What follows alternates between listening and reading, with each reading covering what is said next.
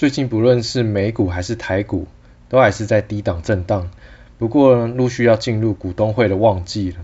那下周呢，有多家的指标大厂要出来说说话啊，能不能够让股市目前这滩死水产生一些涟漪呢？进入本周的 DJ 有事吗？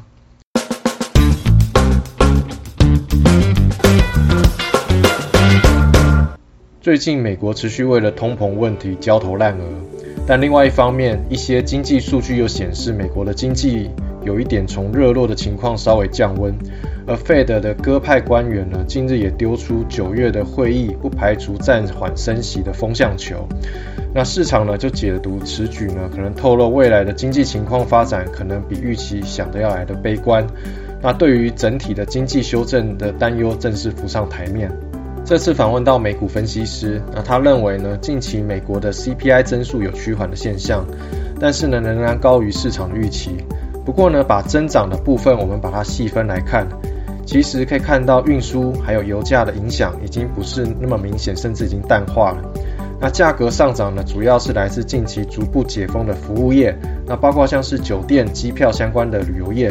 那整体经济呢，并没有太差。那对于 Fed 而言呢？压制通膨以及旧经济这两件事情，一定是先处理通膨的问题是比较棘手迫切的。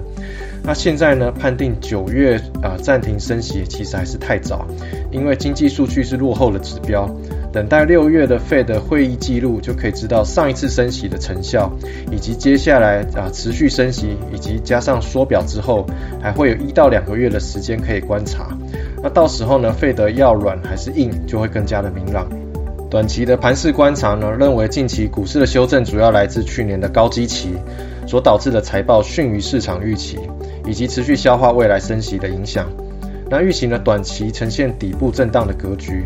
在操作上，分析师建议进行部位的调整，像是过去啊受惠疫情而获利的公司，这样的利基已经消失，要适时的调节。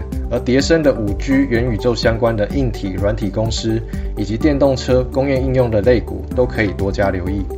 下周台股有多家重量级的股东会即将登场，首先是红海，红海这几天的股价已经默默站回所有均线，在基本面方面，红海第二季的展望其实持平的。但是呢，相较于其他深受中国风控所苦的 ENS 同业，其实是比较好的。那这导因于呢，红海在这波的风控过程当中，生产端的影响相对是比较小，因此呢，有机会在啊 PC 业务有抢到一些供货份额。另外呢，从下半年到明年，啊红海的电动车整车制造也会陆续开始贡献营收，值得留意。那红海旗下的机壳厂红准也选在同一天举行股东会。不过与红海的走势不太一样，近期它的股价创下波段新低，主力在 iPhone 的机壳以及任天堂的啊游戏机的组装，所以它的毛利率是比较偏低。那也有切入电动车，不过目前的比重还是比较低，需要持续的观察。下周还有 IC 设计大厂联发科召开股东会，除了最近推出的毫米波五 G 晶片导入北美客户受到关注之外呢，最近啊出现杂音的中国手机市场的看法也备受关注。那联发科认为呢，尽管手机的市场有杂音，但是五 G 手机成长明确，加上天玑九千客户导入的情况很好，所以今年呢全年的营收仍然有两成的增幅。另外呢，联发科也将配发现金股利七十三元，那这创下公司历史最高的股利记录，同时也是去年台湾上市贵公司中配息最高的公司。LED 大厂富彩也将举行股东会，那线上记者认为呢，富彩的 Mini LED 占营收大约三到四成。今年因为通膨等因素，成长率由三到四成修正为双位数。不过呢，Micro LED 的产能建制将会加快，相关的资本支出也会从五十五亿元上修到八十亿元。那记者就解读啊，台湾显示器厂已经走到十字路口，那成熟制程的竞争激烈，那 Mini LED 的追兵也的也都追了上来，因此在 Micro LED 必须要提早的量产，才会有呃机会取得先机。另外是被动元件大厂国巨，那国巨呢，目前应用在车用、工控、国防、医疗相关的特规品，占营收高达八成，所以呢，受到消费性产品波动影响，已经比较大为减轻了。啊，目前的看法呢是啊，营收会逐季成长到第三季达到高峰。那接下来呢，PCB 相关的龙头厂臻鼎要举行股东会，市场关注公司有九成以上的产能在中国。那解封之后呢？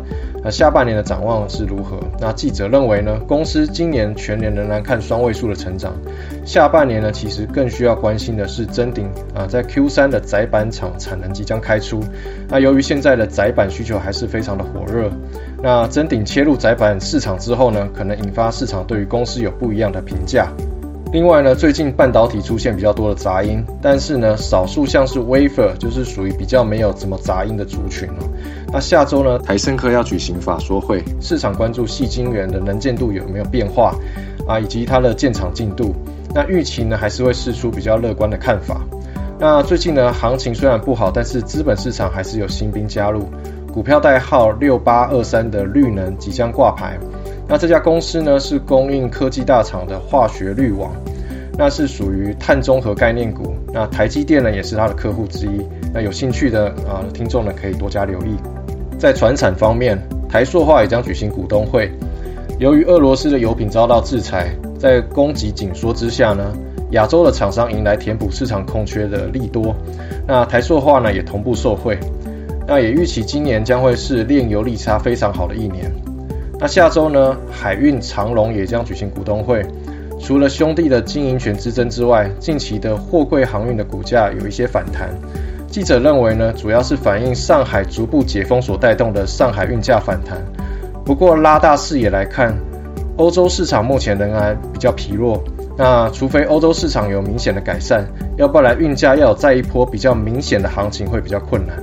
最后呢，要跟大家分享一下，最近呢，呃，大盘表现是比较温吞的，但是我们团队呢，还是努力的找到最近比较有表现的族群，跟大家一起来做功课。那分别是手工具以及啊车用零组件这两个族群。那在手工具方面呢，包括一五四一的昌泰、一五三九的巨庭、一五二七的呃钻泉以及一五七零的利肯。那主要呢，反映去年接单十分的火热，那订单呢，陆续在今年上半年挹注。那再加上呢，台币走贬，然后他们是走外销，所以也让获利的表现更加被凸显出来。那整体呢，上半年都会不错。不过呢，相较于去年订单能见度可以看到两到三个季度，现在呢有通膨所带来的疑虑，所以呢目前的能见度已经没有像之前那么高。啊，线上记者都认为呢，短线呢可能还会有一些基本面的支撑，但是长线呢就需要再多加留意。那在汽车零组件方面呢？O E 族群呢，主要反映在上海逐步解封，以及中国鼓励汽车消费的政策的利多消息啊。那 A N 族群呢，则是受惠呃欧美疫后的开车需求提升，以及台币贬值的汇兑利益的益助。那 A N 的代表个股包括一三一九的东阳啊，六六零五的地保，一五二二的提维西，一五八七的吉茂，一五二四的耿鼎。然后 O E 方面呢，可以关注的有呃四五五一的智深科，一五六八的昌佑，一五二一的大益，以及三六八五的原创精密。好啦，那这集内容希望对大家有帮助。最近呢，呃外头的疫情升温，大家出门在外要小心防疫。那希望呢大家都能够啊平安的度过这次疫情所带来的影响。那我们下周见喽，拜拜。